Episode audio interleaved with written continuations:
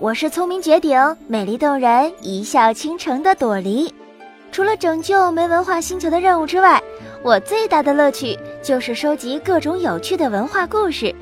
按照你们人类的计时方法，就是每星期的周一至周五晚上，在你临睡前，我都会给你讲一段故事。今天我要讲的故事发生在中国历史上的第二个朝代——商朝。最后一位君主名叫帝辛。说帝辛，可能很多人都不知道是谁。不过说起他的另一个名字，就大名鼎鼎、如雷贯耳了，那就是商纣王。纣王三十岁当上君王，六十岁的时候，在一个叫做露台的地方自焚而死，商朝也跟着灭亡了。当然啦，这都是你们历史书上的记载，可我要给你们讲的。是一段被天神从人类记忆里抹掉的神秘传说。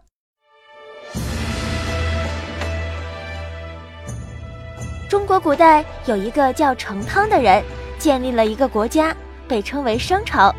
在当时，商朝称得上是一个很有威望的大国，全国各地大大小小加起来有八百多诸侯都要前来朝见商朝的天子。商朝建国六百多年以来，老百姓一直过着安居乐业的日子。后来到了商纣王统治时期，全国的景象就发生了翻天覆地的变化。商纣王这个人生性凶猛，只知道喝酒作乐，根本就不管理朝政大事，更谈不上爱护臣民，是一个不折不扣、无德无能的昏君暴君。这天一大早，正是上朝的时候。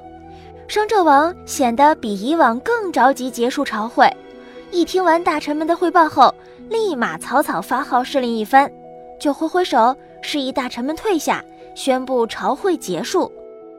正当商纣王刚迈步要走，只听见丞相商容跪拜道：“大王，明日是三月十五，是女娲娘娘的生日，请大王去女娲宫进香。”商纣王一听就来气。大声说道：“真是烦死了！这点小事儿也要我亲自去吗？再说了，女娲娘娘不就是用五彩石补了个天吗？需要我这每年都去进香吗？”丞相听到这里，怕纣王说出更加放肆的话来，急忙小心翼翼地打断纣王，说：“大王息怒，女娲娘娘是万民敬仰的天神，不去恐怕不足以安抚民心。”哼，什么安抚民心？又有谁来安抚朕心？纣王气急败坏地说。他在御案前踱了几个来回，又看了看跪在那里的丞相，满心不情愿地说：“好吧，明日就依奏去一趟女娲娘娘宫吧。可是如果遇到朕不高兴的事情，你们可就别想活着回来了。”第二天，纣王带着两班文武官员，浩浩荡荡地来到了女娲宫。此时，女娲的真身不在殿内，去天宫约会好友去了。只见殿内乐声缭绕，香烟飘渺，金童玉女侍立两旁，正中间有一帘轻柔的幔帐，幔帐内悬挂着女娲娘娘的圣像，若隐若现，十分神圣庄严。忽然，一阵清风卷起了幔帐。女娲的圣像清清楚楚地显露出来了，纣王一看，不禁哇的一声张大了嘴。原来这女娲的容貌魅力非凡，真正是国色天香，绝代佳人。这个好色的纣王看的是如痴如醉，神魂颠倒，想入非非。好半天，纣王才回过神来，一回过神，便命人拿出笔墨。在宫中的壁上写了一首所谓赞美女娲美貌的歪诗：“梨花带雨争娇艳，芍药笼烟聘媚妆。但得妖娆能举动，取回长乐是君王。”写完之后，纣王还看了几遍，觉得很不错，这才下令回朝了。纣王刚走一会儿。女娲娘娘就乘着青鸾从天而降，回到了宫中。女娲娘娘刚刚坐在幔帐里，一抬头就看见了纣王写的歪诗，不禁腮涌红云，怒从心起，狠狠骂道：“无耻昏君，竟敢在墙壁上题诗侮辱我，我绝不饶你！”女娲娘娘当下叫童子从后宫取出一个金光灿灿的葫芦，揭去封盖，用手一指，只见嗖的一道白光从葫芦里飞射涌出，把天地照得异常明亮。白光中突然出现一面旗，旗上写着“招妖旗”三个大字。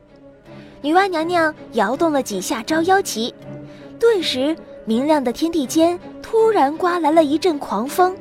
紧接着是一片悠悠的雾气，四面八方的妖魔鬼怪一起冒了出来，恭敬地跪成一排，准备接受女娲娘娘的法旨。女娲娘娘将手一挥，说：“你们暂时退下，只要千年狐狸精、九头雉鸡精和玉石琵琶精留下，我有话要说。”众妖立即退下。女娲娘娘对三妖说。商纣王荒淫无道，商朝气数已尽，在凤鸣岐山有个叫西周的地方，会产生一个圣主周武王，他将取代商朝。你们可隐藏妖形，进宫祸乱军心，以利将来武王伐纣成功。一旦攻城，你们也算修成正果，我许你们位列仙班。但是你们千万要牢记，一定不能祸害众生，否则必受严惩。三妖连连点头称是，随即化成一股青烟离去了。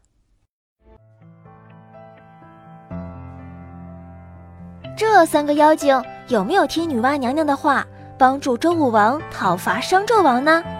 今天的故事就讲到这儿，接下来的一个月时间里，我都会持续给你讲这个名叫《封神演义》的故事。咱们明天继续。你该睡了，晚安。